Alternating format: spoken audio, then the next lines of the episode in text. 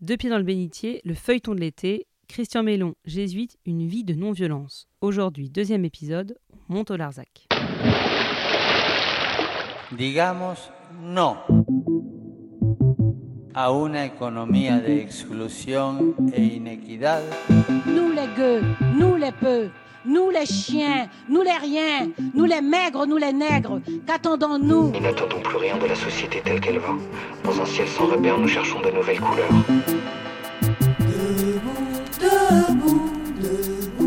Des futurs multicolores nous attendent.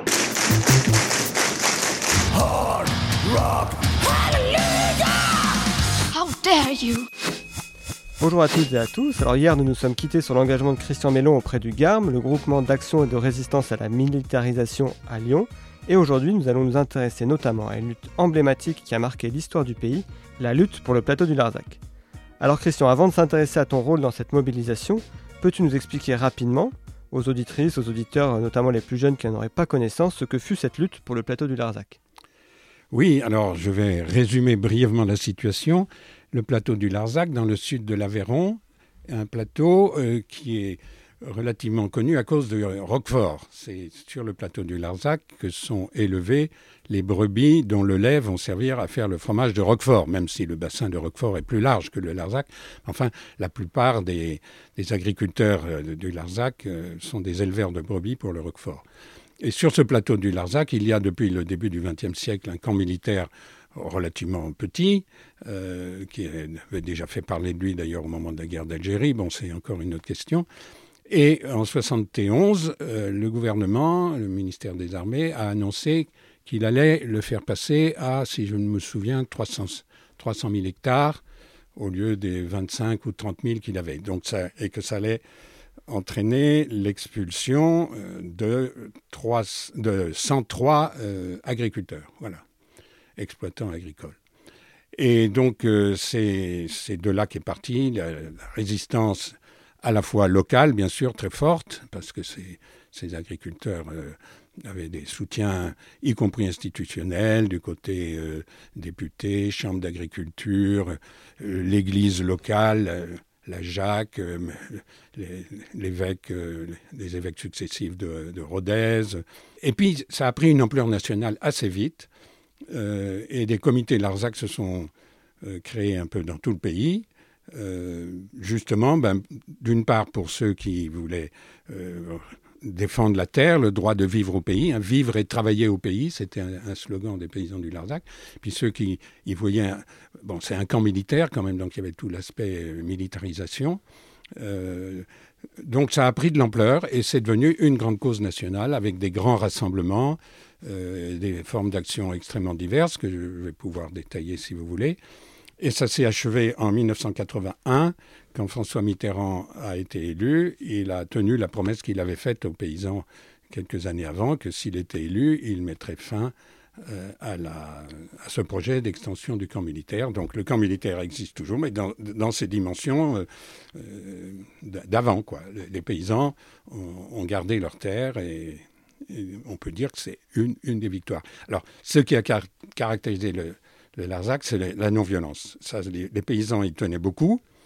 Ils ont été assez influencés au moment où ils ont commencé la lutte par Lanza del Vasto, ce disciple de Gandhi euh, qui, est, qui était déjà assez âgé, qui est le créateur de, l'arche, à ne pas confondre avec l'arche de Jean Vanier, hein, l'arche de Lanza del Vasto, qui est venu jeûner sur le Larzac avec eux, qui leur a expli- expliqué un certain nombre de rudiments. Et puis ils ont été soutenus par tous les mouvements non violents, dont, celui de Lyon, mais qui était un parmi d'autres simplement. Et puis par des tas d'autres qui n'étaient pas forcément non violents, qui étaient issus du, gauchisme ou de l'anarchisme de post-68, mais qui ont euh, respecté le choix des paysans de s'en tenir à la non-violence, euh, même si parfois ils auraient voulu, eux, peut-être faire autre chose, mais c'était une condition sine qua non. Les paysans du Larzac auraient immédiatement désavoué tout type d'action qui n'aurait pas respecté cette exigence de non-violence. Justement sur la non-violence et sur euh, la présence de Lanza del Vasto au, au plateau du Larzac, euh, il y a un très bon documentaire qui s'appelle Tous au Larzac de Christian Rouault qui est sorti en 2011 et on voulait justement te faire écouter un petit extrait où les paysans expliquent pourquoi et comment ils ont euh, choisi la, la non-violence. Alors la première personne qui parle c'est Lanza del Vasto et après c'est des, des- des paysans euh, du, du Larzac. personne n'est non violent par nature, et Dieu sait si je ne l'étais point. La non-violence, c'est la conversion de la colère. Et d'abord, il faut avoir quelque chose à convertir, bien entendu. Hein. La non-violence du lapin et du mouton ne valent rien, comme dit Andy. Hein.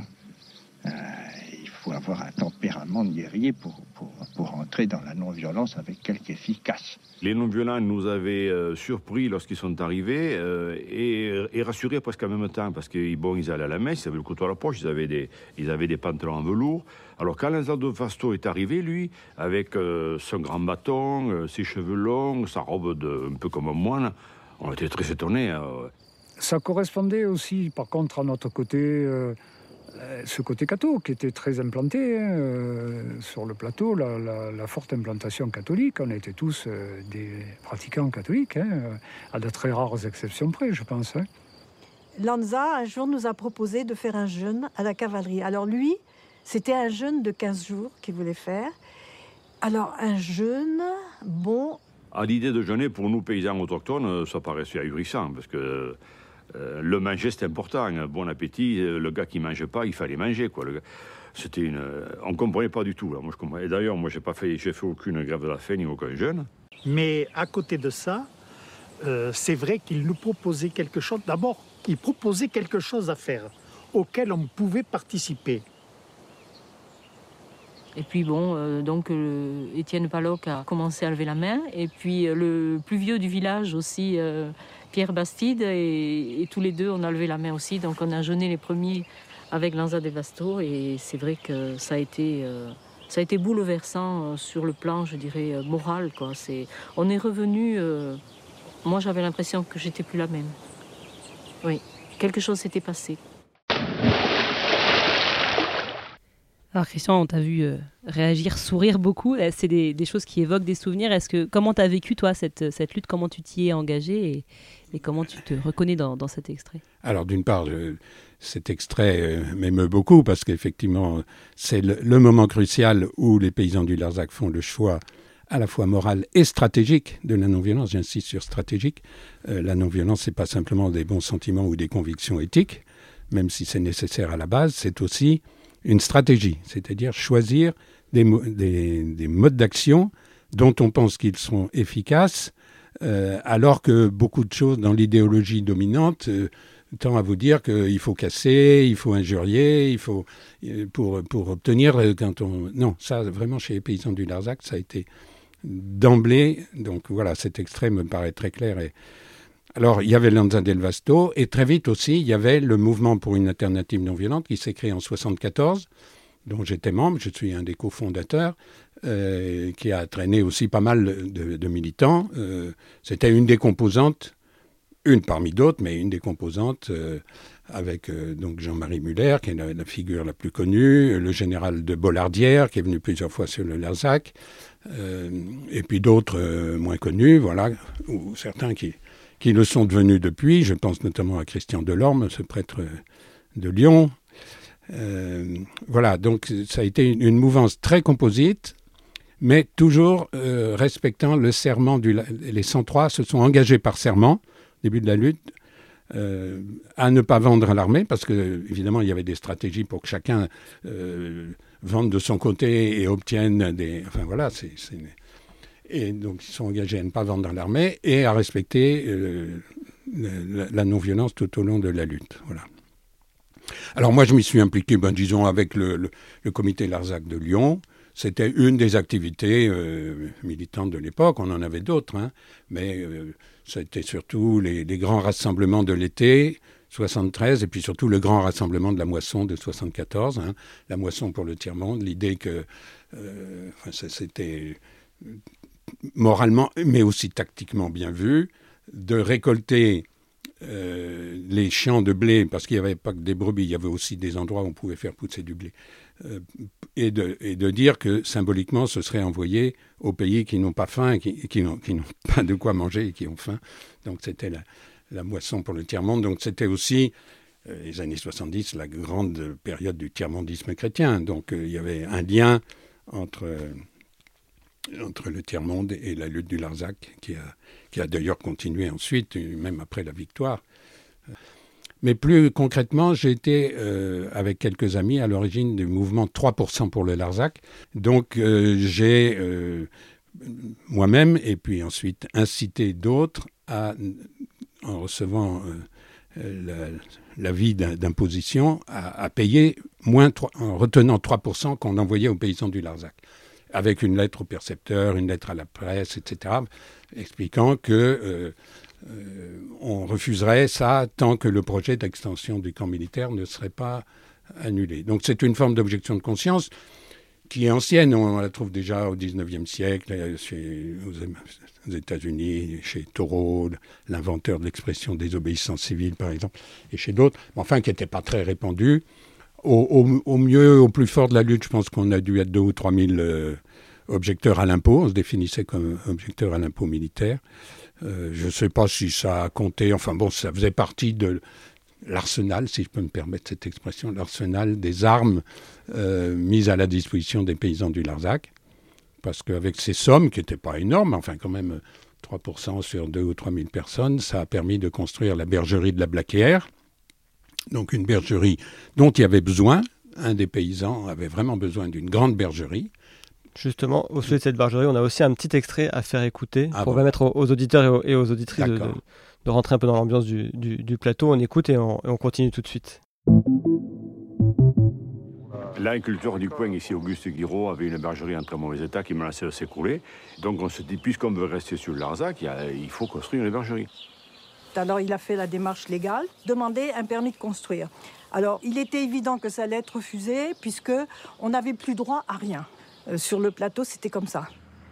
Le permis de construire étant refusé, on a sauté sur l'occasion qui était à la fois de résoudre son problème à lui et de marquer que la vie continuait bien qu'il y ait le projet d'extension. Occuper le terrain en dur, c'est pas un discours là, c'est une réalité. Vous pouvez faire ce que vous voudrez. Ici, on est en train de nous installer et c'est un bâtiment agricole, c'est une bergerie, c'est pas un monument quelconque. Une bergerie, c'est un lieu de travail, c'est un outil de travail. On ne la détruit pas, on ne la casse pas comme ça. Et puis, en réfléchissant bien, on a dit, mais qu'est-ce qu'on peut faire? On n'a pas de moyens financiers pour nous permettre de réaliser un truc euh, semblable. Alors on a dit, il n'y a que par le bénévolat qu'on peut le faire. Alors on a appelé des jeunes à venir ce qui était euh, par le biais des, bulletins d'information qu'on avait. On a fait aussi des appels, euh, même dans des journaux, tout ça, des journaux militants. C'était juste après mai 68, enfin 72, euh, que, la bergerie a commencé à être construite. Donc est arrivé plein de 68 arts, de hippies, comme on les appelait à l'époque, ou du bruche, comme on les appelait les, les gens de la région, les Occitans. Et moi j'étais étonné, il y en avait un qui avait les cheveux extrêmement longs, et j'ai dit, mais il ne peut pas travailler les cheveux si longs. Et à un moment donné est arrivé Robert Pirot, qui était franciscain, je crois, mais un peu en rupture, et qui, gérait un petit peu tous ces gens-là. Je me rappelle que Robert, il passait le matin avec son fil à plomb, il arrivait là, il y avait quelqu'un qui avait monté 4 rangs de pierre, il arrivait, était le fil à plomb, il mettait tout par terre quand c'était pas droit, et l'autre recommençait en géniant. Le matin, il voit que les gens ils sont à 6 heures du matin au boulot. Donc ils se disent quand même, euh, ils ont l'air euh, chevelus, farfelus, tout ce qu'on veut. N'empêche qu'ils y sont et puis s'y tiennent et puis que les murs montent, quoi. Donc petit à petit, ça s'apprivoise, quoi. Et puis mutuellement, les gens se rencontrent, se retrouvent. Les militants, ils étaient contents d'avoir un travail, de ne pas venir uniquement pour des manifs ou des réunions. Ils venaient aussi pour construire. Parce qu'en fait, la lutte, c'était la nôtre, mais au fil des, années, ça devenait la leur aussi. Ça, on en avait bien conscience. Alors, on entend euh, au fil des actions, cette terre du Larzac, c'est vraiment devenu une terre de rencontre entre des, 68 archevelus et, puis des franciscains, et puis on a entendu la José Bové. Enfin voilà, y a, ça, ça remue plein de monde. Enfin, c'est aussi peut-être quelque chose que tu as vécu. Euh. Et j'ai vécu de manière très positive. Oui, oui. Même avec des gens dont on savait qu'on avait des désaccords politiques avec eux, euh, on s'entendait bien. Et puis pour euh, les objectifs de la lutte, il y avait tout à fait concordance. Oui, tout à fait.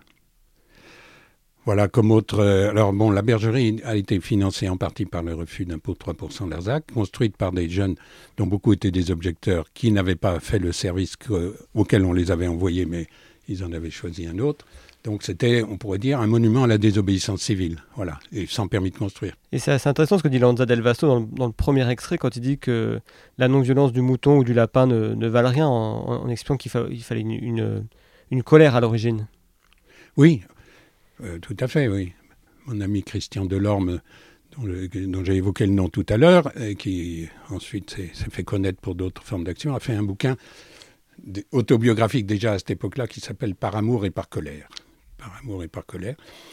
Tout le problème de la colère, c'est de la convertir. hein. Euh, bah, Jésus se met en colère contre les marchands du temple. hein. Je veux dire, euh, un chrétien ne, peut pas dire que la colère est illégitime. Toute la question, c'est qu'est-ce qu'on fait de sa colère? Est-ce qu'on la transforme en violence ou est-ce qu'on la transforme en, force de lutte non violente pour, pour la justice, pour la paix, pour le, respect de la dignité humaine, enfin toutes les, causes euh, qui, me semble-t-il, sont légitimes pour un, pour un chrétien et même plus largement. Et, du coup, euh, on a parlé rapidement du MAN, du mou- mouvement pour une alternative non violente, qui a été euh, fondé à, à partir de ce moment-là. 74, exactement. Et, et donc, À Poitiers. À Poitiers, merveilleux. Et donc, euh, quel était votre, votre objectif et puis comment ce, ce mouvement s'est lancé et a perduré? Alors, ce mouvement existe toujours, d'ailleurs. Euh, L'idée, enfin, le- la ligne du, du, du MAN, c'est pour une non-violence politique. C'est-à-dire, le, le mot politique était dans l'air partout à l'époque, de toute façon, et il n'avait pas pris la connotation très négative euh, qui, peut avoir aujourd'hui. Mais c'est pour dire, voilà, la non-violence, c'est certes euh, des motivations personnelles, des, sources spirituelles qui sont d'ailleurs diverses, il y a des croyants, des non-croyants, etc. Mais on on unifie toutes ces personnes dans un projet politique qu'on a rédigé. Ça a été des une des premières tâches. C'est un peu la maladie des années 70, les manifestes, les textes théoriques. On a fait tout un bouquin pour un socialisme autogestionnaire. Donc on s'inscrivait tout à fait dans le courant autogestionnaire. D'ailleurs, Le Man a fait plusieurs euh, alliances électorales avec le PSU, par exemple, euh, à l'époque, qui représentait un peu le, même courant. Et donc, pour expliquer que bah, euh, être non-violent, c'est pas simplement protester ponctuellement pour, pour telle ou telle chose, même si c'est nécessaire. C'est aussi avoir un projet politique de transformation de la société. Voilà. Et donc, c'est ce- cela qui a fait la, création du, MAN, dont d'ailleurs le, mensuel à l'époque s'appelait Non-violence politique. Voilà, qui est devenu ensuite Non-violence actualité, puis qui a disparu.